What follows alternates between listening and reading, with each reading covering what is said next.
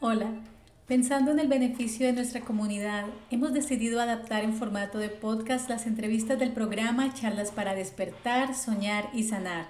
Espero que las puedas disfrutar y sacar el mayor provecho de ellas. Si quieres ver estas entrevistas en video, te invito a que visites la sección de videos en mi sitio web magloiriaguirre.com o en mi canal de YouTube Despierta vive tus sueños. Hola, Aquí Macloire y Luz Amparo Aguirre dándoles nuevamente la bienvenida a este espacio de charlas para despertar, soñar y sanar. Hola Luza. Hola a todos. Tal vez una de las cosas que más queremos en la vida es guía. Especialmente en los momentos de dificultad, quisiéramos que apareciera una gran señal o tal vez alguien que nos dijera qué hacer. ¿Cuál es el mejor curso de acción? Hemos olvidado que en realidad tenemos una gran guía, una gran ayuda que no está fuera, sino en nuestro interior, y son los sueños. Por esta razón, acompañando ese despertar a la vida a través de estas charlas y recursos, no podíamos dejar de incluir el tema de los sueños, al cual le vamos a dedicar varias entrevistas. Y es nuestra intención brindar información relevante para tomarlos con la seriedad que amerita este tema, porque los sueños son una fuente de conocimiento y sabiduría a través de la historia, los sueños se han utilizado como guía para tomar decisiones, como fuente de inspiración en el arte, en la ciencia, como señales de advertencia sobre enfermedades, incluso de la muerte, y también en acciones para recuperarnos. En mi caso, este tema me toca profundamente porque mis sueños han guiado mi vida y han anunciado momentos difíciles, como la muerte de mi padre, de la cual seguramente hablaré en, en alguna de las charlas.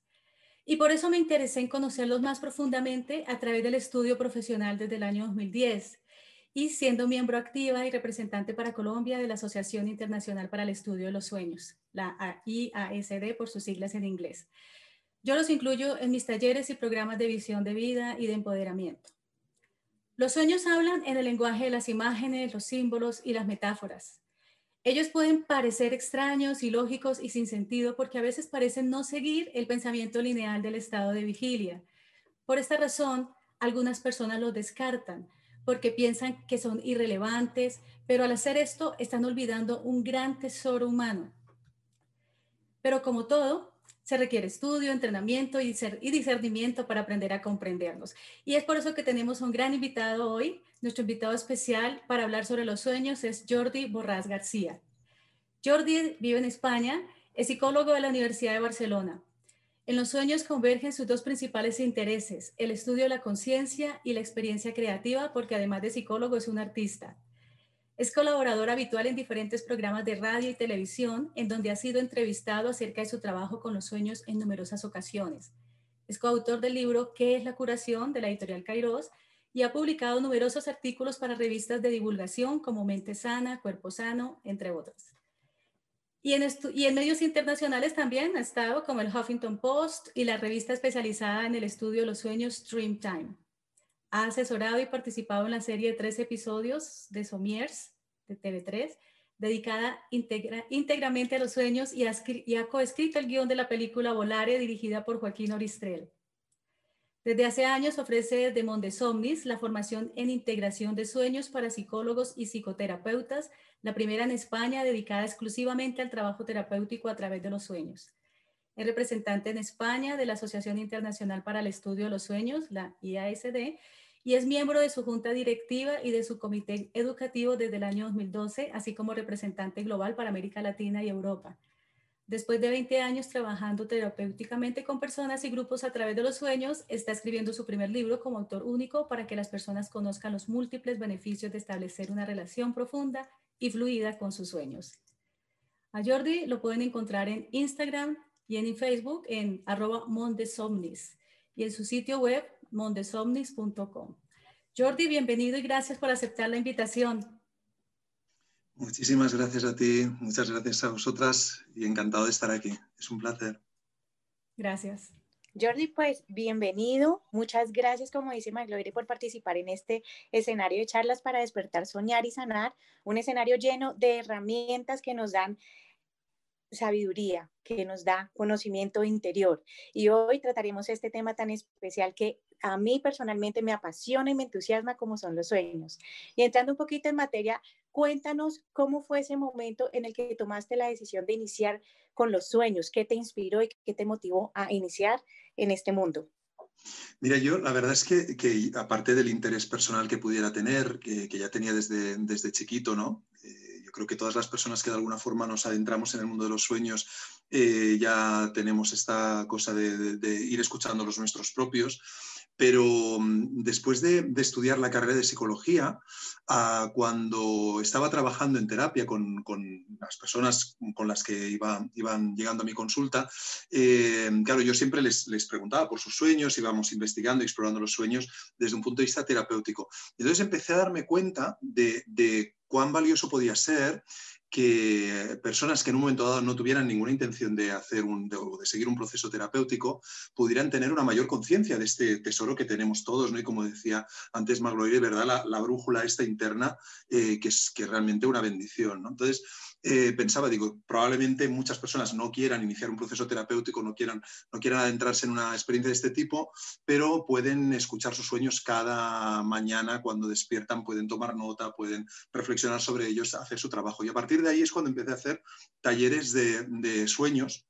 Eh, y, fue muy interesante porque durante unos cuantos años yo estuve haciendo estos talleres y lo que le llamaba círculos de sueños, Ah, y fue muy curioso realmente cuando empecé a, enterarme, porque, claro, estoy hablando de hace bastantes años, cuando todavía Internet estaba un poquito en pañales, eh, y, cuando empecé a, navegar un poquito y a explorar qué pasaba, qué hacían otras ah, personas a lo ancho del mundo, eh, fue cuando descubrí la organización internacional de la que formamos parte, la IASD, y, entonces, claro, fue un, regalo también darme cuenta de que había otras personas que, estaban en eso mismo, ¿no? haciendo lo mismo también. Grupos de trabajo con los sueños, enseñando a otras personas a trabajar con sus propios sueños para ser también su propio terapeuta, ¿no? sin evidentemente prescindir de la terapia si es necesario, pero en un momento dado también teniendo acceso a ese recurso ¿no? que todos tenemos de forma gratis y cada noche. Jordi, ¿qué son los sueños? Contémosles a las personas que nos están viendo, bueno, un, poco más como desde la parte de lo que sabes, ¿qué, son? Pues mira, yo lo que, lo, lo, que te puedo decir que sé es que no sé. Y, para mí esto es muy importante eh, con, los sueños. Yo creo que nos falta, en general, nos falta humildad, me parece. Quiero decir, en la, en la vida en general. Eh, y, entonces yo creo que los sueños también una de las cosas que, una de las funciones que tienen es recordarnos que no sabemos. Entonces, eh, me parecería, y me parece arrogante, ¿no? Cuando escucho a alguien que, que, se jacta de, definir los sueños con unas, unas cuantas palabritas y dices, no, hombre, no, pues es que esto es muchísimo más, ¿no? Antes Magloy estaba, estaba apuntando algo muy interesante, porque ha empezado a decir, ¿no? Porque a, lo, largo de la historia, pues eh, se han utilizado como inspiración en el arte, ¿verdad? Ah, se han utilizado desde el punto de vista de la medicina, ha utilizado los sueños también, ¿no? Como fuente de información para el diagnóstico, para el tratamiento incluso, ¿verdad? Y, bueno, tú si le preguntas a un, a un monje tibetano, te dirá, eh, para mí los sueños son una vía espiritual, de exploración espiritual. Si le preguntas a un artista es inspiración artística, si le preguntas a un psicólogo es una vía de autoconocimiento. Es decir, yo creo que los sueños, eh, más que decir lo que son, es, es, em, bueno, nos, nos, invitan, digamos, a que, a que los definamos con nuestras acciones. Es decir, somos nosotros quienes le damos sentido a los sueños y le damos sentido en la medida en la que nosotros hacemos determinadas cosas. Es decir, los sueños son aquello que hacemos aquello que hacemos con ellos. Y yo creo que es, interesante porque entonces también nos, da, nos devuelve la responsabilidad. Y yo creo que esto es muy, también muy, muy, ¿cómo te diría yo casi? Mira, me, me, lanzo y te hago una definición ahora mismo. Eh, estoy esquivando el tema de definirlos y los voy a definir. Para mí es el gran ejemplo del misterio con el que estamos en contacto constantemente, un recordatorio de que en realidad no sabemos, como te decía o como os decía, eh, un recordatorio del misterio de la vida. Entonces, para mí también es una oportunidad para relacionarnos con ese misterio, también desde la humildad, pero también con esta voluntad de aprender muchísimo de ellos, porque en este sentido son, son maravillosos. Y más allá, digamos, de entrar a definirlos, como tú dices, porque depende de, dependería de a quién le pueda preguntar cuál podría ser esa definición, uno de los, de los aspectos más importantes sería saber, bueno, cuál es el beneficio de los sueños. Claro. ¿Cómo podemos beneficiarnos de, al explorarlos? Sí. Yo fundamentalmente desde luego para mí, como te decía, ¿no? Eh, hay, artistas que se han inspirado en ellos y hay canciones muy conocidas también que, han surgido en sueños y demás. Entonces, ellos te dirán que ese es el beneficio que han podido extraer. ¿no? Eh, yo creo que todo el mundo, por ejemplo, en relación a esto, eh, tienen los sueños una, una posibilidad maravillosa que es la de conectar con nuestra creatividad. Y esto tiene unas implicaciones que pueden repercutir en, el arte, evidentemente, como decimos, pero también en nuestra vida cotidiana. Es decir, también nos, ponen en contacto con nuestra capacidad creadora, nuestra capacidad para transformar nuestra realidad. Eh, y yo creo que esto es importante recordárnoslo, porque a veces los miramos como si fueran simplemente una fuente de información que nos dice cómo somos, y esto es maravilloso, nos dan una información muy interesante. Si tú observas los sueños y sabes trabajarlos, eh, puedes aprender de ellos, reconocer cuáles son los patrones disfuncionales, los patrones que, no, que están caducos, que ya no sirven, que no te hacen feliz, puedes identificarlos en los sueños, puedes identificar también todos esos recursos, ese potencial que hay en ellos, que está esperando ser descubierto y que cuando tú lo descubras y sabes integrarlo, entonces podrá formar parte de tu vida eh, cotidiana en este sentido eh, son, son, maravillosos. Pero como te digo, al conectarte también con, la, con, tu creatividad, eh, también te ponen en contacto con la capacidad que tú tienes para transformar efectivamente tu vida. No solo para conocerte, sino para moverte en esa dirección que para ti es la dirección de sanación. Sí. Eh, yo quisiera adicionar algo sobre los sueños y es que ellos nos ayudan también a guiarnos para encontrar significado en nuestra vida. Y es un tema que es muy, lo traigo a colación porque es muy cercano a lo que yo hago en, en mis talleres. Eh, los sueños nos indican qué nos mueve, qué, qué, nos hace sentir vivos. Y a veces cuando estamos en caminos profesionales, por ejemplo, haciendo cosas diferentes de eso que nos mueve, donde están nuestros talentos, etcétera, eh, los sueños nos lo van a mostrar muy fuertemente. Por eso es que es tan clave aprender a explorarlos y conocerlos para saber qué nos están diciendo. Ellos nos muestran esos deseos insatisfechos del alma. Pero si escuchamos atentamente, podremos saber hacia dónde ir y esa guía que tanto buscamos en el día a día. Mm. Me encanta la definición que has hecho eh, cuando has dicho esto, ¿no? que cuando indicas, nos señalas que nos, nos están hablando de los deseos insatisfechos del alma, sabes también ¿no? que eh, si partimos de la, idea del psicoanálisis que te dice ¿no? en, los, sueños, eh, de lo que te hablan, pues de estos deseos que estás, estos instintos no, no, canalizados, ¿no? estos deseos insatisfechos, pero se habla normalmente en términos más psicológicos, pero psicológicos de una forma muy reducida, ¿no? muy reduccionista de la psique, y sabemos que la psique es el alma. Entonces, en realidad, de lo que estamos hablando es de reconocer en ellos qué es lo que el alma desea para que podamos atender esos deseos. Y yo creo que esto es, es fundamental y estás, creo, dando una clave que para mí también es lo que, lo que me motiva en la exploración de los sueños, que es esta dimensión más existencial y más profundamente espiritual. Yo creo que los sueños en este sentido también eh, te aportan te aportan profundidad espiritual. ¿En qué sentido te digo también? Incluso cuando te ocurren cosas eh, podríamos decir, en ellos, ¿no? a partir de ellos cosas más extraordinarias. Sabemos ¿no? que hay, hay personas que tienen sueños premonitorios, hay personas que de pronto se, reconocen que, han tenido un sueño compartido con alguien cercano, que han, soñado lo mismo, y pero ¿y esto qué, cómo puede ser si mi inconsciente es mío? ¿Cómo puede ser esto que haya un inconsciente compartido o algo ahí? ¿no? Eh, eh, y, lo mismo, por ejemplo, con los sueños lúcidos, ¿no? esta posibilidad de estar consciente dentro del sueño.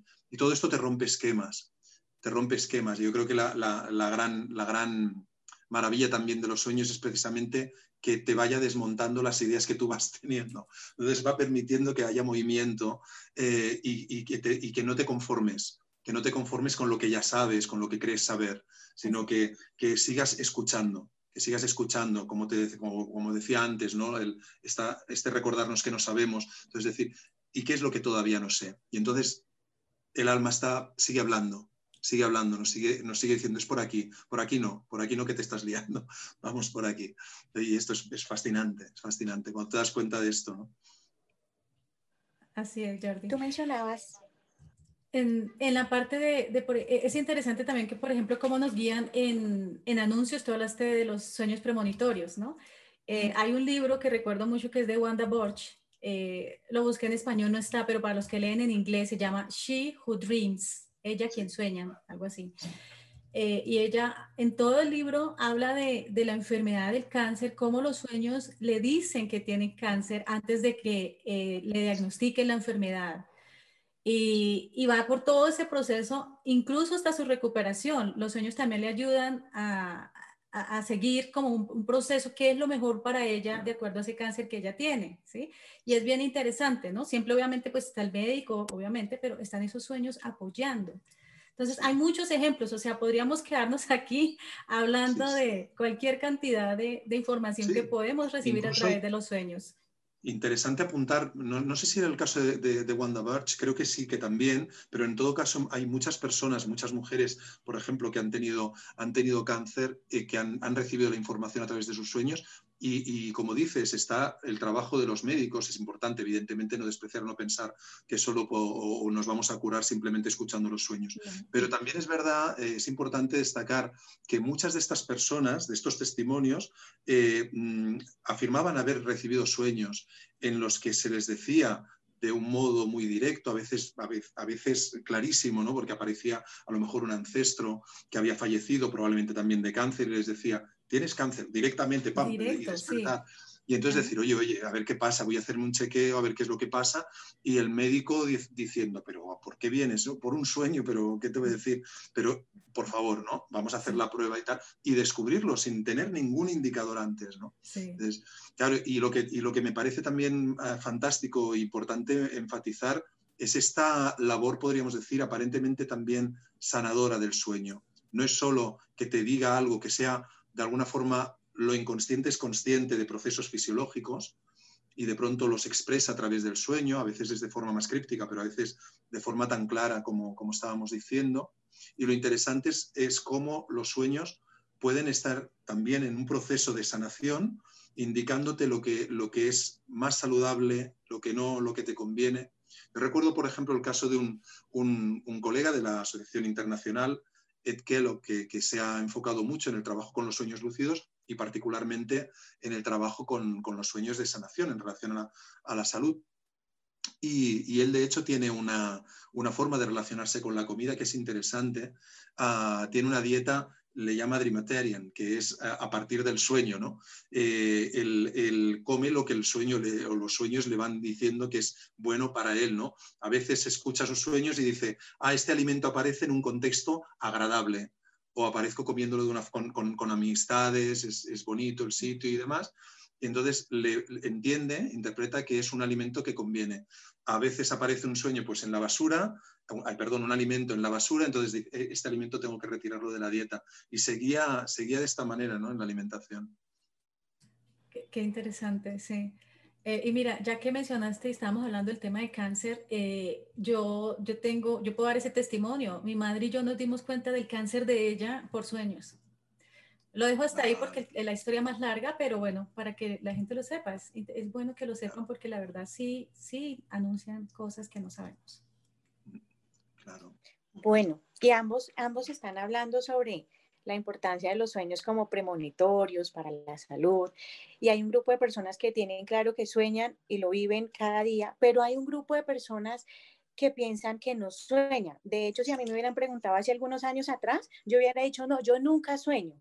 Ah. ¿Sí? Y en la medida que fui haciendo algunas prácticas, bueno, ha sido todo un proceso de, de, reconocer si sueño. Lo que pasa es que no me daba cuenta y era diferente, ¿cierto? Además, la ciencia hoy en día pues ya lo ha confirmado y dice, todos soñamos. O sea, que el que piensa que no lo ha hecho, pues no es cierto. ¿Cómo podemos recordarlos, Jordi?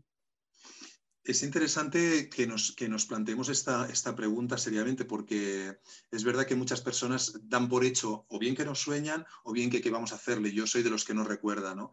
Y no nos damos cuenta de que, de que es verdad que hay unos condicionantes, unos condicionantes fisiológicos, digamos, que van, están más allá en principio también de, de, nuestro alcance, ¿no? Eh, que es bueno, el cambio en la química cerebral en el momento de despertar y esto puede limitar el recuerdo y algunas personas probablemente más que a otras. Pero tú te das cuenta, tú eres un ejemplo, por ejemplo, ¿no? Luz, que, que, dices, ¿no? Yo antes no, no, recordaba y he ido cambiando, entonces dices, claro, un gran ejemplo, ¿no? De que eso es posible. y, muchas veces ah, eh, son pequeños los cambios que, tienes que hacer para que empieces a notar una, diferencia en este sentido. Yo creo que eh, respecto al tema del recuerdo hay como dos, aspectos a tener en cuenta eh, que son clave. Una es la forma que tienes de irte a dormir y otra es la forma que tienes de despertarte. A veces, y es importante tenerlo en cuenta porque hay personas que a lo mejor hacen podríamos decir, todo lo que eh, conviene eh, en el, eh, al irse a dormir, pero no hacen lo que conviene al despertarse, y entonces ahí se les, es por ahí por donde fallan o se les, va, se les va el recuerdo. Y al revés, personas que hacen lo que conviene al despertarse, pero no están haciendo lo que conviene al irse a dormir. A grandes rasgos, lo que tocaría hacer cuando nos vamos a dormir es tener muy claro a lo que vamos. Es muy distinto hacer lo que sospecho que hacemos muchísimas personas, ¿no? En esta sociedad en la que además llegamos al, momento de, irnos a dormir también probablemente exhaustos, ¿no? De, después de días de trabajo intensos y demás, ¿no? Y, probablemente entonces lo único que pareces desear es eh, desaparecer, ¿no? Durante un rato para recuperar la energía y punto, ¿no? Y, incluso te diré simplemente un, un, paréntesis, porque es verdad que hay personas que incluso piensan, tienen esta idea, y esto afecta al recuerdo, que recordar los sueños implica no descansar. Entonces, si tú tienes esta idea, probablemente porque la hayas mamado, como se dice, ¿no? Es decir, que la has recibido eh, en herencia, digamos, ¿no? en tu casa, decían, no, no, no, mejor que no, te acuerdes, ¿no? Porque tal, ¿no? Y, como además no tienen importancia, pues ¿para qué, no? Quiero decir. Entonces, claro, si tú recibes estas ideas, estas creencias, y las tienes bien metidas dentro, probablemente sea interesante no recordar. Y entonces, claro, tienes que desmontarlas antes, ¿no? Entonces, importante entender que descansamos del mismo modo, recordemos o no. Es verdad que si nos despertamos más veces por la noche, lo que para algunas personas significa descansar menos, pero también hay, diferencias en este sentido, es verdad que algunas personas recuerdan más cuando se han despertado más veces entonces esas noches probablemente hayan ah, descansado menos. Pero no tiene que ver con el recuerdo, tiene que ver simplemente con que han despertado. Y al despertar han recordado más. ¿Por qué? Por lo que tú decías, eh, soñamos cada noche, sonamos, soñamos repetidamente, hay un ciclo del sueño que se repite cada noche, cada hora y media aproximadamente, y al final de esa hora y media tenemos unos minutos de sueño. Entonces, eh, si yo me voy a dormir, eh, como digo, desconectándome simplemente y olvidándome hasta el día siguiente, es muy probable que no recuerde. En cambio, si yo me voy a dormir con la intención, simplemente con la intención reforzando esa intención, entonces tengo mucho más números de, recordar mis sueños. ¿Cómo puedo reforzar esa intención? Puedo hacerlo de distintas maneras. Una forma, por ejemplo, es ritualizar la entrada a la noche. Es decir, yo puedo, y, esto cada cual tendrá su, propia fórmula, ¿no? De hecho, hay personas que en un momento dado pues tienen eh, la, la, costumbre de rezar, por ejemplo. Hay personas que se dan una ducha, hay personas que encienden una velita un rato, que hacen una meditación, hay personas que leen su diario de sueños antes de irse a dormir, por ejemplo. ¿no? Cada cual tiene su fórmula, pero esa, digamos, ese hábito, decir, ahora no me voy a dormir, ahora me voy a soñar, es decir, ya me estoy preparando, estoy preparando el terreno, ¿no?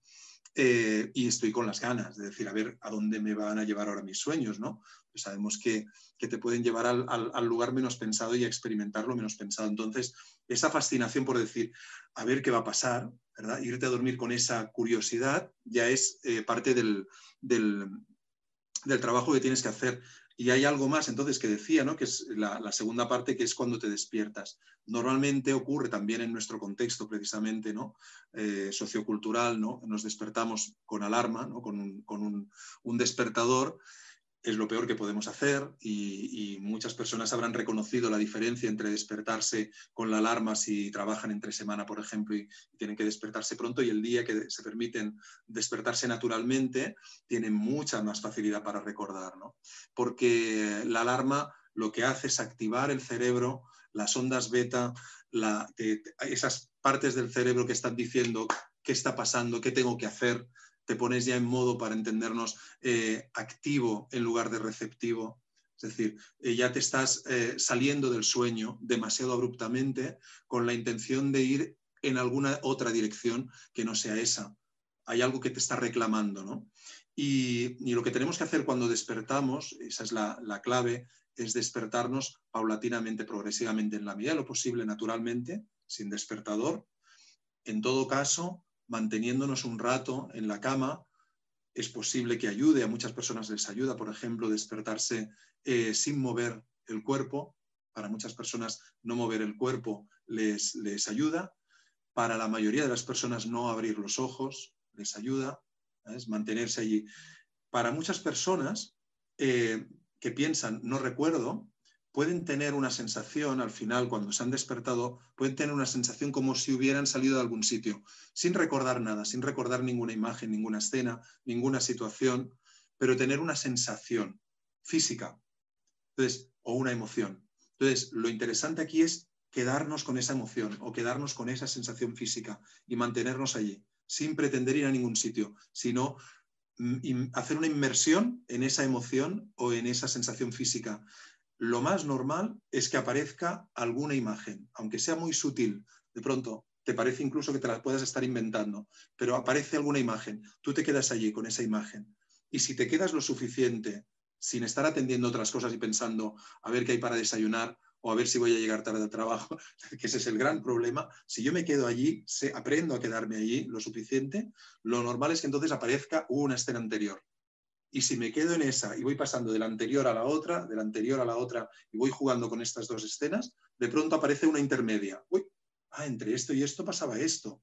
Y de pronto una anterior a todas ellas. Es decir, y vas viendo cómo se va, van apareciendo las piezas del puzzle hasta que tienes un suficiente buen recuerdo. Nunca sabemos, y esto es interesante también, ese, hablando del misterio, ¿no? Nunca sabemos dónde empieza el sueño sabemos que empieza nuestro recuerdo en algún sitio, pero no sabemos no es como una película que te dicen, venga, aparece la película, te ponen el título y te dicen, venga, para adelante y tal, a partir de ahora empieza el sueño. Ese es el caso, ¿no? Pero, pero tienes la experiencia de decir, vale, ahora ya está, ahora ya, he recordado lo que, tenía, lo que tenía que recordar. Y entonces después, evidentemente, todas las acciones que sirvan para honrar ese sueño que ha llegado, o ese pequeño fragmento, o esa emoción, o esa, eh, ese recuerdo sutil, yo a lo mejor puedo recordar el color rojo, no sé qué pasaba, pero había el color rojo en algún lugar. Durante esta noche yo he soñado con el color rojo. Entonces, en lugar de despreciarlo, escribirlo, anotarlo en una libreta. Y hay muchas personas también, eh, antes comentabas, Magloire, el, el, programa que estuvimos haciendo en TV3, que es la televisión catalana, Sumies, eh, hace, de esto ya hace años, en una serie, cada, cada capítulo, 13 capítulos, una hora, en, horario de máxima audiencia, dedicado a los sueños, una, maravilla. Y recuerdo con, las personas que llevaban el guion del programa, que teníamos que estar charlando eh, para, acordar cómo lo hacíamos y demás, yo recuerdo de explicarles, decir, es muy importante apuntar los sueños, y cada día decían, pero bueno, esto da igual, ¿no? Es decir, los apuntas o no, no puede ser que esto influya en el recuerdo. Cualquier persona que apunta sus sueños sabe que eso tiene una repercusión en el recuerdo. No sabemos muy bien por qué es exactamente eso así, pero sabemos que es así. Es decir, en la medida en la que yo voy tomando nota de mis sueños, en mi diario, en un espacio particular, eh, eh, solo para eso, digamos, no dedicado solo para, mis sueños, eh, mis sueños van reconociendo ese valor que les estoy dando y aparecen con más fluidez, con más, ah, eh, con más lujo de detalles, incluso puede serte cada vez más fácil entender por dónde van los tiros, es decir, qué te están, qué te están diciendo. Sí, Jordi. Y ya que tocas el tema de... Así es. Eh, yo, quiero, yo quiero hacer énfasis en algo porque me parece importantísimo, Luz, antes de seguir. Es, es la creencia eh, Jordi lo explicó muy bien y no me voy a extender, pero sí quiero hacer énfasis en eso. La verdad es que si creemos que los sueños no sirven para nada, pues la verdad, para que, para que nuestra psique nos va a dar información, ¿cierto? Es que no va a ser relevante, que nosotros consideramos que no es relevante. O si pensamos que cuando soñamos no dormimos, no descansamos, que también es muy común, muy común, pues igual, entonces nuestra mente va a ser que nos ayuda a que eso suceda. O sea, recuerden que las creencias eh, la forma en que vemos la realidad, como la interpretamos y así funciona la vida. O sea, nuestras creencias, la vida nuestra es el reflejo de nuestras creencias. El otro punto que mencionó Jordi, también que quiero hacer mucho énfasis, es la intención. Si yo quiero recordar los sueños, debo tener la intención de recordarlos, así como tenemos intenciones de metas en nuestra vida diaria con la carrera, a dónde queremos ir, a dónde queremos viajar. Es importante también tener esa intención y recordarla en la noche antes de dormir. Y el diario, el diario para anotar los sueños. Y sí, eh, le ayuda a Jordi en su comentario, la verdad es que sí hace una gran diferencia anotar los sueños y no solo recordarlos ahí, dejarlos en la mente y de pronto contarlos. Es importantísimo escribirlos. Sí, sí. Y ahora voy, déjame que recoja yo lo que dices tú y también quiero enfatizar algo que, que has comentado que me parece de muchísimo valor. Cuando tú decías esto, ¿verdad? Como, como nuestra vida de vigilia eh, también es un reflejo de nuestras creencias, eh, me hacías pensar cómo los sueños nos pueden ayudar a, vivir nuestra vida de vigilia precisamente por las características del sueño. Me explico. Eh, cuando tú tienes la experiencia de relacionarte con tus sueños, en particular con los sueños lúcidos, que son aquellos sueños en los que eres consciente de estar soñando, te das cuenta, reconoces cómo los sueños se van configurando siguiendo aquello, aquel lugar donde tú pones el foco. Eh, aquellas creencias que tú tienes. Si tú tienes unas expectativas de fracaso, el sueño se va hacia el fracaso. Si tú tienes unas expectativas de éxito, el sueño se va hacia el éxito. Esto con los sueños lúcidos es muy evidente. Tú dices, eh, tienes miedo, pero regulas este miedo porque ves el monstruo y dices, eh, no tengo nada que temer porque es un sueño, no, no me va a comer, y yo regulo el miedo, no, no puedo notar, puedo sentir directamente cómo el miedo cambia y cómo cambia entonces el sueño. Es decir, y ves esa similitud, esa conexión, ¿verdad?, entre tu mundo interno y tu mundo externo. Cuando tú tienes esa experiencia de forma tan evidente que esto funciona así, puedes empezar a sospechar, ¿no será que esto funciona así también, al menos en cierto modo, en la vigilia? ¿No será que allá donde yo pongo el foco, aquello se acerca o se amplía? ¿No será que aquello que yo estoy esperando que ocurra, sea éxito, sea fracaso, estoy casi que invitando a que ocurra con mis expectativas, etcétera, ¿no? Y esto es interesantísimo, me parece una gran, otro de los grandes regalos que te traen, que te aportan los sueños, ¿verdad? Están hablando de la importancia que, tiene, digamos, tener un, diario de sueños. Bueno, ¿qué debería tener ese diario? ¿Cómo se debería hacer? ¿Qué, ¿Qué consejitos nos puedes dar? Mm. Eh, mira, yo, yo el diario de sueños em, creo que, es interesante que cada cual pueda permitirse eh, sacar toda su vena creativa para entenderlos en, el, diario. ¿no? Y entonces, e, e interesante poder recogerlos. Hay personas, de hecho, que cada vez, cada vez más, de hecho, que, tienen más, ah, la forma que tienen de recoger sus sueños, de recopilar sus sueños, es a través de audios por una cuestión de comodidad, de facilidad. Eh, de, entonces tienen un, archivos, digamos, ¿no? carpetas donde recogen audios de, sus sueños eh, o los recogen online, ah, online, perdona, en, eh, en, internet, en internet, perdón, en el ordenador, ¿verdad? En documentos de Word y demás, ¿no? los recogen y tal en lugar de tenerlos por escrito. Yo soy partidario todavía eh, del, cuaderno escrito, porque creo mucho en la cosa física, digamos, ¿verdad? De estar escribiendo el sueño y demás. Evidentemente te lleva más, te lleva más rato, ¿no? Eh, pero si escribes tus sueños, sea de una manera u otra, yo creo que hay una serie de cosas interesantes a hacer. Ah, una de ellas es, por ejemplo, lo de titularlos. Antes yo te decía, los, los sueños, por muy, para atrás que te fueras en el recuerdo, no había un momento en que aparecía el título, como es decir, aquí empieza todo, ¿no? Pero sí que nosotros podemos ponerle título y es una, una, cosa muy interesante. Por un lado, para archivarlos, en el sentido de que tú rápidamente con el título vas viendo, ¿no? Muchas veces lees el título y dices, ah, vale, esto iba de esto, ah, vale, esto iba de esto otro, ¿no? Por otro lado, porque te obliga a sintetizar. Cuando tú dices un sueño que a veces tiene tantos elementos, haces ese esfuerzo de síntesis, decir, ¿y qué título le pongo? Pongo yo a esto? ¿no? Porque esto es como complejísimo. Entonces haces el esfuerzo y vas, pum, a la cosa más central. Entonces le pones ese título y ya es un esfuerzo ya que va en esa dirección, digamos, de la comprensión, de la interpretación del, del sueño, ¿no? Y luego también una cosa interesante del diario que tiene, eh, el diario físico, digamos, escrito, que, eh, y también cuando lo, cuando lo escribes en el ordenador, pero con audio es mucho más complejo, es el tema de que puedes ir reconociendo palabras que van apareciendo en distintos sueños. Entonces empiezas a, reconocer cuáles son los elementos que suelen eh, formar parte de tu imaginario onírico, eh, porque no todo el mundo sueña de la misma manera. Es verdad que hay grandes temas, si quieres, pero ah, hay personas que tienden, sobre todo también por épocas a lo mejor, pues podemos estar una buena época en la que aparecen más coches o estamos escapando más de lo que podíamos escapar en otra época o demás, ¿no? Es decir, podemos ver patrones ¿no? en nuestros sueños y esto a veces lo puedes hacer, de verdad, es cierto que más fácilmente si los escribes en ordenador, porque es más fácil hacer una búsqueda de palabras, ¿verdad? Así que en, el, diario físico. A mí me gusta mucho también, yo tengo aquí el, diario que llevo, a ver si lo, pilla la cámara, este es, el diario actual, el que estoy utilizando. Y ves, mira, ah, fíjate qué bueno, mira, el que se me ha abierto, fíjate, Magloire, no sé si reconoces a esta persona. Esta es, eh, bueno, es un intento de que se parezca a Jim, Campbell. sí, que eh, es un miembro de la Asociación Internacional y la escribí precisamente porque tuve un sueño en el que aparecía ella y yo hago esto, por ejemplo, en mis diarios de sueños hago mis dibujitos también. Eh, entonces, a veces lo que hago también es, esto por ejemplo es así redondito, como la veis por aquí, a ver si se ve.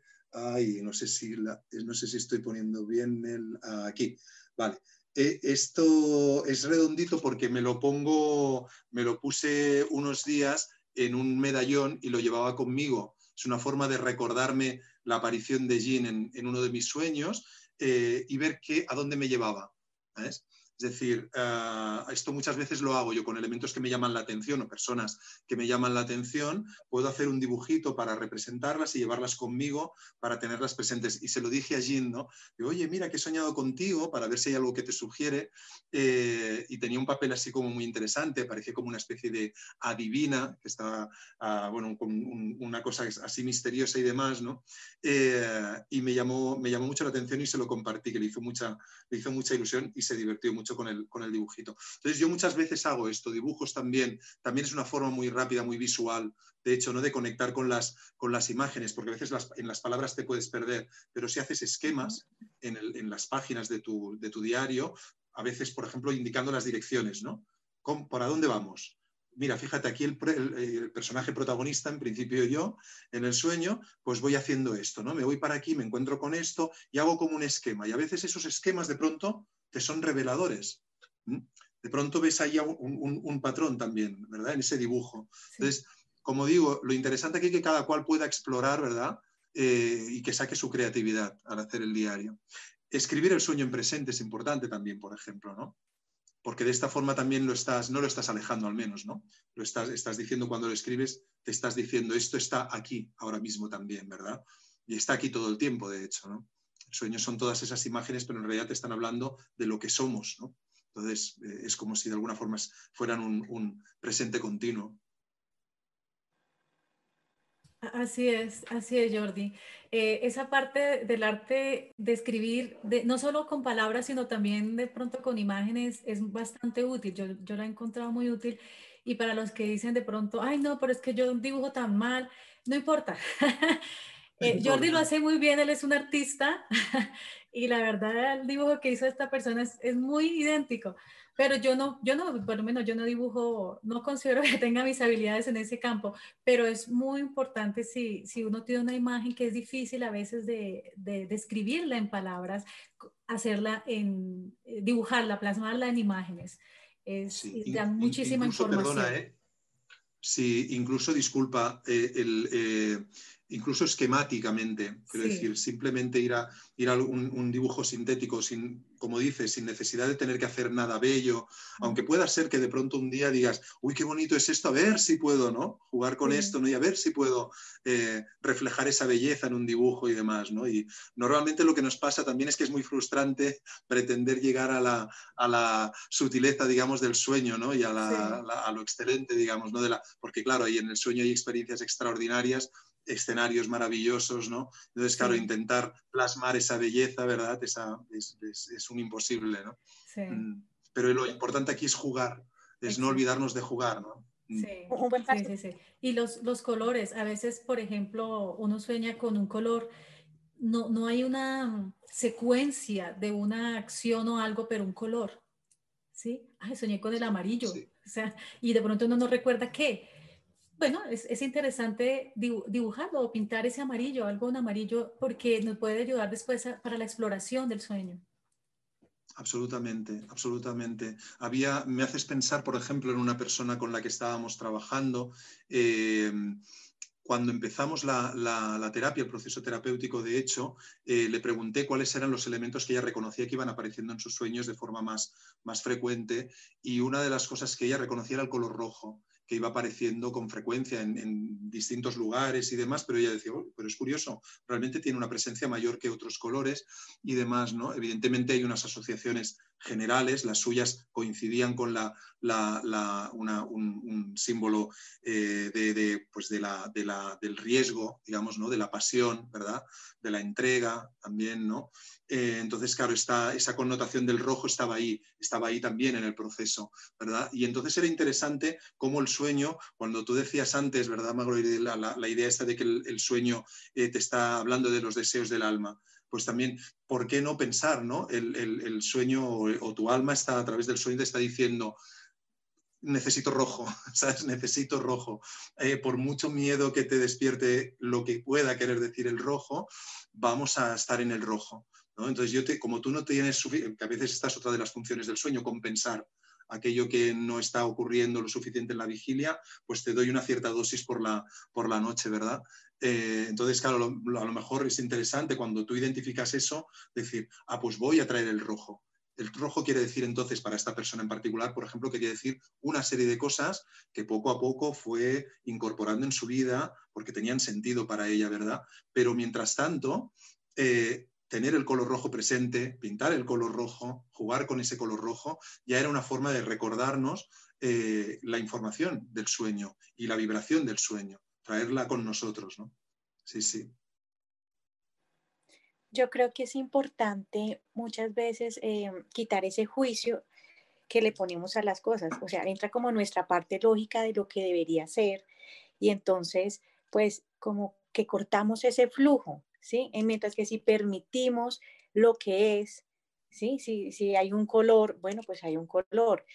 Bueno, no tengo habilidades para dibujarlo, pero como es mi sueño, pues lo voy a hacer de la forma en la que yo lo entienda, porque va a ser la, interpretación, ¿sí? Y, va a ser para, para un estudio, para entender patrones, para entender qué me está diciendo, si es un tema de sanación. Entonces, quitar un poco esa parte de, del juicio ayudaría un montón a, a dejarlo ser, lo que es, lo que viene prepararme, como tú dices, ¿no? Prepararme la noche, prepararme la mañana. Entonces, es abrirle ese espacio ¿qué hay por venir. ¿Qué hay por venir? Sí. Uno de los principios de la Asociación Internacional para el Estudio de los Sueños es que como profesionales en los sueños hay que abstenerse de la interpretación de los sueños de otros. La pregunta es, ¿por qué debemos o el por qué el soñador debe empoderarse de la interpretación de sus propios sueños en lugar de pedir a otra persona esa interpretación. Claro, eh, para poder descubrir realmente lo que el sueño está, hacia dónde le está llevando el sueño. ¿Cuál es el problema cuando pedimos que otra persona nos lo interprete o cuando confiamos en la interpretación que nos pueda dar otra persona? Porque a veces hay personas que lo interpretan incluso cuando no se lo pedimos, ¿verdad? Que tú a lo mejor compartes un sueño con la intención de verdad de, estar ahí compartiendo, jolín, mira qué bien esto, ¿no? Qué interesante, que, he vivido esto por la noche, ¿no? Me ha pasado esto, ¿no? Porque no, no, no tiene por qué ser siempre algo que debamos analizar, sino es, algo, es una experiencia también, ¿no? Entonces, cuando a lo mejor compartes una experiencia, hay personas que te pueden querer decir, eh, esto quiere decir que, ¿verdad? Entonces yo creo que tenemos que, cuidarnos mucho, ¿no? De avisar, advertir, ¿no? También de decir, pero no quiero saber lo que, significa para ti. Porque claro, en realidad, eh, básicamente es lo que significa para esa persona, de la misma manera que no debemos de preguntarles a, a las demás personas o confiar absolutamente en la interpretación que puedan hacer de lo que nos está ocurriendo en nuestra vida. Es interesante escuchar distintas visiones, opiniones, todo lo que quieras, pero al final siempre es lo que significa para mí mis sueños y también lo que me está ocurriendo en este sueño de vigilia, digamos. También es importante que sea yo quien entienda, ¿no? O quien, quien deduzca y quien saque conclusiones de qué está pasando aquí, ¿no? Entonces, el, sueño era importante de que nadie, ninguna otra persona eh, diga, eh, me diga lo que para ella significa, es que entonces evitamos lo que son sus proyecciones. Porque claro, cada cual cuando me escucha unas, que le explican una serie de imágenes que además son imágenes que son suficientemente ambiguas, ambivalentes, como las de los sueños, pues cada, cada cual ahí proyecta lo que le da la gana, que tiene que ver con él o con ella, ¿no? Eh, si tenemos suerte, igual vamos a parar con alguien que hace una interpretación, ¿no? Como se defiende en el judaísmo también y en la cábala, ¿no? Que toda interpretación que se haga de un sueño ajeno tiene que mm, partir, digamos, de la buena voluntad de, transmitir a esa persona algo positivo, amoroso, a favor de su crecimiento. A veces tampoco sabes lo que es bueno para el crecimiento de una persona. Entonces, también eso es muy difícil y lo importante es que cada persona llegue a ese momento que le llamamos, ¿no? El momento eureka el momento, el aha moment que le dicen en inglés, ¿verdad? Que es decir, es esto, claro que es esto, y, que incluso es una cuestión física, que tú puedes notar como, como si se liberara una energía en el momento en que entiendes, ¿no? Ah, ah, claro, claro, es que va de esto. Ostras, es que es esto lo que me dice. Pero esto, tú sí ves que si alguien te está diciendo, porque a ti lo que te pasa con este sueño es que es esto, que es esto, otro, casi que lo bloqueas porque hay una parte dentro tuyo que no quiere eso. Aunque tú quieras que te den rápida una respuesta y una interpretación, hay una parte tuya, interna, ese alma del que estábamos hablando, que sabe realmente lo que es bueno para ti, que sabe que eso no es bueno, que sabe que que alguien te esté diciendo lo que te pasa no es bueno, sino que tú tienes que descubrirlo. Y en parte podemos pensar incluso que es por eso que los sueños son crípticos, porque son exigentes con nosotros, nos están diciendo, ¿quieres respuestas? Métete ahí dentro. No busques a cualquier persona que te diga, es esto, es esto, porque si no, entonces estamos cediendo todo el poder a otra persona para que sea ella la que decida qué es importante para mí, qué tendría que dejar de lado yo. No, hombre, no, lo que tenemos que hacer es escucharnos y hacer esa indagación. Lleva más tiempo, claro, antes de que, eh, bueno, es un poco como los diccionarios, ¿verdad? Que por eso se venden tanto también, ¿no? Porque los diccionarios de sueños, pues te ofrecen esa respuesta fácil, rápida, en el mejor de los casos también, como decíamos antes, a veces pues está inspirada, digamos, en la simbología universal, arquetípica, y puede tener algo de sentido y puede ser muy interesante, estimulante, pero yo creo que incluso en esos casos, en todo caso, podemos permitirles un, espacio una vez hayamos hecho nuestro trabajo. Tú has hecho tu exploración del sueño y en un momento dado, si aparece algún elemento que te sigue llamando la atención, aunque tú ya sepas cosas, ya te haya movido cosas y demás, puedes decir, voy a mirármelo en un, en un diccionario, pero un diccionario de símbolos universales, arquetípicos, no el que normalmente corre por ahí, ¿no? que te dice, si has soñado con esto, quiere decir esto, o aún peor, si has soñado esto, te va a pasar esto otro. Que entonces hay alguien que no se contenta con decirte quién eres y lo que necesitas en tu vida, sino que te está diciendo lo que te va a pasar. Y eso es lo peor, porque entonces nos está quitando la libertad de generar a nosotros nuestra propia realidad. Que es una de las grandes maravillas que tenemos, ¿no? y que creo que los sueños también nos recuerdan, y también están aquí para eso, para recordarnos que somos generadores de realidad. ¿Cuál es entonces el rol del profesional en sueños? Para mí el, rol del profesional sería el, ah, es, un, es, exigente, ¿no? no parece, parece, que como no tiene por qué saber lo que significa el sueño, igual no tiene, nada, no tiene ninguna, ninguna, ningún mérito, ¿no? Pero creo que hay, un, hay una tarea que no es nada fácil. Eh, una de ellas que creo que es fundamental es la de saber escuchar. Y saber escuchar no es ninguna tontería, no es ninguna tontería, ¿no? Porque a veces podemos pensar que estamos escuchando cuando estamos pensando en lo que significa para nosotros lo que está diciendo la persona, ¿no?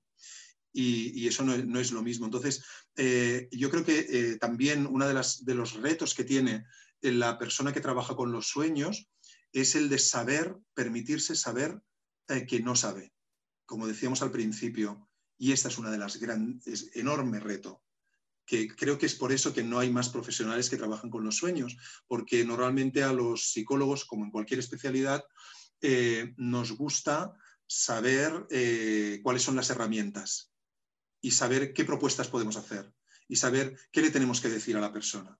Es decir, entonces, claro, como nos gusta tenerlo todo enmarcado y, digamos, no como, controlado, ¿no? porque esto nos da como de, alguna forma como una seguridad en la profesión. Claro, esto de lo que estamos hablando es, va más allá de esto, es precisamente confiar que el sueño sabe y que tú durante un buen rato no vas a saber nada, te vas a meter ahí dentro. Recuerdo uno de los, de los eh, expresidentes de la Asociación Internacional para el Estudio de los Sueños, eh, Robert Bosnack, eh, que hace un trabajo muy interesante precisamente con, fijaos que hay muchas formas de trabajar los sueños. Él, se ha especializado particularmente en el, en el, trabajo con los sueños a través de la escucha de las sensaciones en el cuerpo. Eh, y entonces Bosnak, yo recuerdo siempre él decía, es que cuando lo importante que cuando tú te estás, estás escuchando un sueño, es muy importante que sientas que eh, la inquietud de no saber. Si sientes esa inquietud de que estoy nervioso, casi que estoy sudando, ¿sabes? porque hay algo ahí que, que no controlo, ¿sabes? entonces vamos bien. Si tú tienes la sensación de que ya estás ahí atando cabos, ¿sabes? Decir, esto debe querer decir esto, esto como me dijo lo otro, ya. Si estás empezando ya por ahí, dices, no estamos entrando por la puerta que toca. Tenemos que permitirnos ese no saber. Y por eso para mí, en el trabajo con la interpretación, ya no solo desde el punto de vista profesional, como, como, terapeuta, eh, para mí es, es, trascendente que cuando nos relacionamos con nuestros propios sueños, ah, desactivemos lo suficiente el juicio, ¿verdad? Y el prejuicio. ¿sabes? Aquellas ideas preconcebidas de eh, lo que puede querer decir una cosa u otra, eh, qué es lo que en principio me debe querer decir este sueño, ¿verdad? Porque seguramente esa primera lectura o esa primera interpretación que yo pueda hacer tiene que ver con deseos, con cosas que yo querría que fueran de una determinada manera, con miedos, cosas que me da miedo que me esté diciendo lo inconsciente. Es importante hacer ese ejercicio de apertura y eso es lo que normalmente no hacemos. Por eso el trabajo que, yo hago y, y, en el que formo a terapeutas para que trabajen con los sueños, no hablo de interpretación de sueños, que sería, digamos, la dimensión más analítica, ¿verdad? De, querer ver qué quiere decir el, sueño, ¿verdad? Y es un poco lo más popular, podríamos decir. Sino que hablo de integración porque creo que es importante eh, que pasemos de la, interpretación, de la mera interpretación, a, que el sueño forme parte de nuestra vida. No es solo algo que ha pasado ahí y que entonces yo he analizado, he sacado una conclusión y, y ya está. Y si, mira, pues si es acertada bien si no, pues no seguimos, seguimos explorando. No es solo eso, eh, y de hecho te diré que en terapia mi experiencia ha sido repetidamente, y lo fue durante tiempo, eh, encontrarme con personas que comprendíamos lo que estaba diciendo el sueño. Ya teníamos la información de lo que pasaba en su vida, de sus orígenes, ¿no? Que podía estar pasando. Mira, fíjate cómo en el sueño se está hablando de este problema. Es decir, mira, fíjate, aquí tenemos, se está hablando de la solución. Bueno, ya, ya estamos viendo, ¿no? Sabemos de qué va la película. Pero esta persona le costaba muchísimo después mantenerse en el camino de la salud. ¿eh? ¿Por qué podía ser eso? Para mí era un, interrogante. Dice, pues si hay la comprensión, se supone, desde el punto de vista psicoanalítico, cuando conocemos el origen del trauma, se supone que ya estamos curados. Y yo veía que no era así. Entonces, claro, me planteaba, ¿no, no, tendrá que pasar algo más? Y entonces lo que para mí fue un, descubrimiento fue darme cuenta de que eh, si tú te permitías en el trabajo con los sueños, ya no te hablo en contexto de terapia solo, ah, comento también cuando cada cual está explorando sus sueños, si nos permitíamos estar con el sueño, estar lo suficiente con el sueño, jugar con el sueño, permitir que esas imágenes nos impregnen, permitir que esas emociones convivan con nosotros, como yo os decía ahora este dibujito que ah, os enseñaba de Jim Campbell, si yo llevo esta imagen de Jim Campbell permitiéndome no saber qué hacía Jim en mi sueño, y entonces la mantengo conmigo durante un tiempo, recordando esa figura, esa vibración de Jim Campbell, hasta que llega un momento que empiezo a sentir a que está jugando un rol, ¿verdad? Y entonces empiezo a comprender unas determinadas cosas. Eso puede pasar o puede no pasar. Con algunos sueños a lo mejor no llego a eso, pero es importante que yo me que yo me permita ese espacio, como decías antes, Luz, ¿verdad? Esa, ese permitirles entrar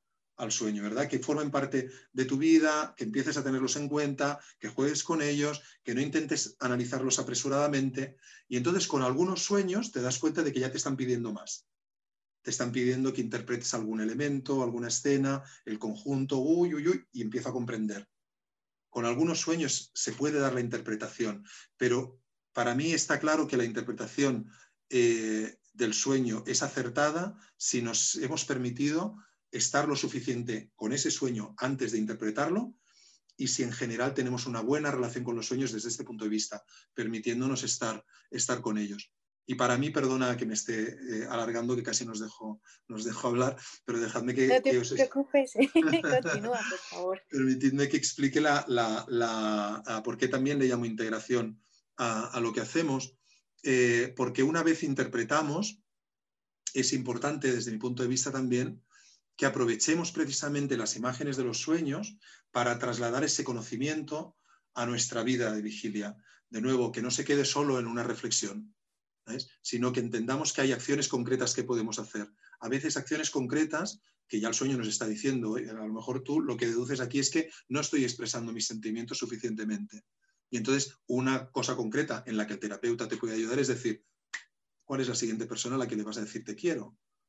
Y quedamos para el próximo día con esos deberes hechos para entendernos. Acciones muy concretas que se derivan de la reflexión que has hecho, pero a veces pueden ser acciones simbólicas o incluso una recreación literal del sueño. Pongo un ejemplo para, entendernos. Eh, el caso de, una, mujer eh, es un ejemplo que además es bonito de, explicar. Ah, el, caso de una mujer que era pianista profesional y, entonces tuvo un sueño que compartió conmigo que decía eh, en terapia, que me decía, eh, mira, estoy en el sueño, aparece una niña, que es una de las alumnas que tengo, que les estoy enseñando piano, aparece esta niña, se me acerca y entonces de pronto yo la, abrazo, la saludo y demás, y, de pronto empieza a correr, veo que corre, que corre, y de pronto veo que, detrás, que allí a lo lejos hay un, hay un precipicio, y veo como ella se acerca, ¡um! y se lanza por el precipicio. Y entonces, mm, ocupada por el terror, voy corriendo para allí, me asomo y veo cómo está cayendo y se desdoblan dos figuras y va cayendo danzando. Y lo que estoy viendo es una maravilla, es, una danza preciosa. Entonces, pasa del terror, ¿verdad?, más absoluto, a el aprecio de una belleza magnífica. ¿no? Para ella, la comprensión del sueño, simplificando un poquito la, la cosa, pero para entendernos, ella entendió que esta niña, que la recordaba mucho a ella cuando era pequeña, esta alumna suya, hablaba de su propia inseguridad, porque era una niña que era muy buena como estudiante, pero era muy insegura, que es lo que le pasaba a ella. De hecho, el, inicio de la terapia venía por ahí. Es decir, eh, mm, sé que domino la técnica, pero yo mm, voy al escenario y estoy aterrorizada, ¿no? Y quiero ver cómo voy superando este tema. El caso es que entonces ella veía, ¿no? Está hablando de mí, pero fíjate qué interesante entonces, claro, que lo que acaba siendo, lo que empieza siendo terror, acaba siendo aprecio de la belleza, ese lanzarse al vacío, ¿verdad? Claro, ella entendió perfectamente lo que estaba diciendo el sueño. Lo que yo le propuse, y ahí es en lo que, lo que os decía, ¿verdad? Ese siguiente paso después de la interpretación, que es lo que yo le llamo la siembra, la siembra transformadora, es aprovechar las imágenes del sueño, de algunos sueños en particular, para hacer un, paso más allá en la dirección de, tu sanación. Y entonces la propuesta que le hice es la de componer una canción, una melodía en el piano, que evolucionara del miedo a la belleza, del miedo a la confianza, que fuera una, una, composición que de alguna forma pudiera explicar ese recorrido con su lenguaje, que era el lenguaje musical.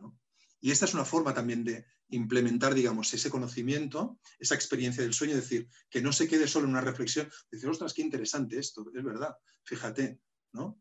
Eureka, ¿no? Como decimos, ¿verdad? Decir, es verdad, tienes razón, esto es el sueño, ¿no? Que no se quede solo en eso, ¿sabes? Sino decir, ahora vamos a hacer el trabajo, ¿verdad? ¿Sabes? De reconocer esa enseñanza del sueño. Lo vamos a convertir en algo tangible, lo vamos a convertir en una acción, para que forme parte de nuestra vida, para que realmente haya una transformación que tú recuerdes siempre. Sí, eh, gracias por, los ejemplos, eh, Jordi, porque yo creo que eso es lo que da ilustración, ¿sí? Y para poder comprender estos conceptos y cómo los sueños son importantes para nosotros.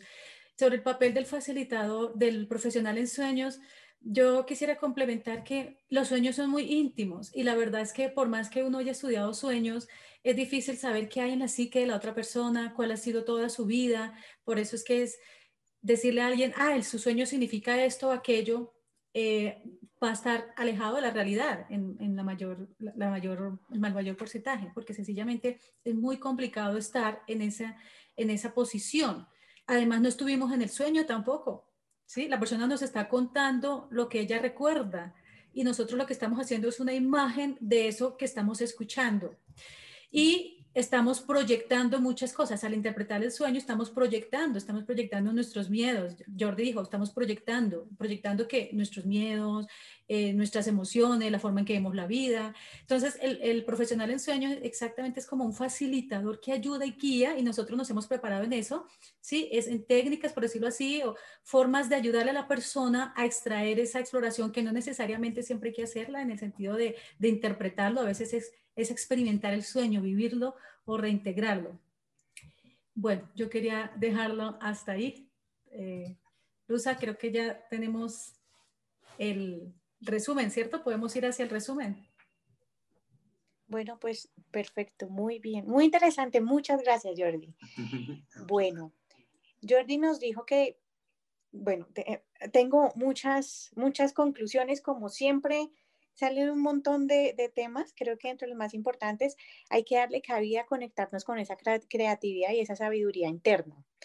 Eh, con, para, para nosotros podernos conectar con nuestra vida cotidiana, cómo ese sueño lo conectamos a nuestro estado de vigilia y transformar nuestra realidad, que sería lo más importante, que no solamente dejarlo ahí. Reconocer, Jordi nos habló de reconocer patrones disfuncionales, ¿sí? Los sueños nos pueden ayudar en esa parte. Mm, también nos habló de, de que los sueños nos ayudan a aportar profundidad espiritual. Los sueños pueden ser premonitorios, pueden Pueden parecer que dos personas sueñen al mismo tiempo sobre lo mismo, pueden ser de sanación, para ayudarnos a darnos cuenta sobre una enfermedad y cómo podemos manejar esa enfermedad de una mejor forma, ser más asertivos, nos dan una, una alerta para ir al médico y hacernos un examen. Algo que me pareció muy importante es, al comienzo de la charla, es permitirnos darnos cuenta de, de no saber, sino de dejarlo ser importante el rol de los profesionales. ¿Sí? Es importante tener un profesional que nos ayuden, como dijo Jordi, a acciones concretas, a tomar acciones concretas. Se hace una reflexión inicialmente, pero esa acción concreta es el acompañamiento que nos da ese profesional en sueños. Una vez se ha hecho esa reflexión, bueno, y creo que son muchos, ponerle atención a las imágenes, a los colores, a las emociones, eh, escribirlos, tener un diario, importantísimo. ¿Por qué? Porque en la medida en que los voy, anotando los sueños, yo también soy partidaria de anotarlos porque considero que genera uno una mayor conciencia al escribirlos y voy entrando a definir patrones de lo que esa simbología en mis sueños puede llegar a ser. Entonces, cuando empiezo a ver que algo es recurrente, que un carro, puedo empezar a hacer una mejor reflexión que me va a traer respuestas a mi vida y que va a ser más, eh, más sanador. Escribirlo en presente, mm, nuevamente darle mucha, mucha eh, apertura a esa creatividad y tratar de disminuir el tema del juicio, ¿sí? de, lo, de lo que debería ser o de la parte lógica de, de este, a mí me ha pasado, tengo sueños y no sé exactamente qué significan porque uno tiende inmediatamente a interpretar ese sueño. ¿Qué es lo que significa? Y entonces me voy a un diccionario de sueños para que me diga, ok, soñé que se me cayeron los dientes, entonces esto qué significa. Pero un sueño tiene tantas interpretaciones que por mi propia experiencia me he dado cuenta que ese sueño cuando lo, lo he analizado posteriormente, meses adelante, le encuentro una simbología grandísima, entonces no es solo una interpretación, sino que va teniendo dos y tres, y es el mismo sueño, pero va teniendo una, una cantidad de información súper valiosa para la vida de uno. Y Jordi nos habló de pasar de la interpretación a la integración como una forma de la vida. Consideraría eso como los puntos más esenciales dentro de, de esta charla. Gracias, Luza. Y tenemos una, un anuncio. Sí, sí, me gustaría ofrecer un, un descuento para las personas que puedan ver eh, este, este vídeo, para vuestros seguidores. Eh, y seguidoras eh, un descuento en el curso online que ofrecemos eh, desde Mondesomnis, en mondesomnis.com, un curso online para la integración de los sueños, que es un curso que puede hacer eh, toda persona interesada en los sueños y que a, las que voy acompañando a lo largo del, del, proceso. Y toda la información está en, nuestra web en mondesomnis.com y si alguien de las personas que, que ven el vídeo pudiera estar interesadas, que sepa que tienen un, 25% de descuento. así al, en momento de inscribirse en el curso, utilizar un código que sería Sueños de Noviembre. Gracias, Jordi. Bueno, ya saben entonces, los que están interesados, ingresan a mondesomnis.com, que es el sitio web, y buscan el, curso online y 25% de descuento ingresando el código Sueños de Noviembre. Sueños de Noviembre. Bueno, Jordi, muchísimas gracias por participar y compartir tu gran conocimiento y experiencia. Y bueno, esperamos verte pronto en un futuro episodio hablando un poco ya más de, de la integración de sueños. Maravilloso. Cuando queráis, aquí estaré. Un placer, ha sido un placer estar con vosotras. Gracias. Gracias a vosotras. Si quieren ver nuevamente esta charla, pueden ingresar al sitio web www.magloriaguirre.com. Si te gustó, dale me gusta y ayúdanos a difundir este tipo de conocimiento a todas las personas que les guste. Síguenos en nuestras redes sociales de Facebook e Instagram como arroba magloriaguirre. Te esperamos en un próximo episodio. Si tienes dudas, inquietudes, por favor escríbenos a info.magloiriaguirre.com. Chao. Chao.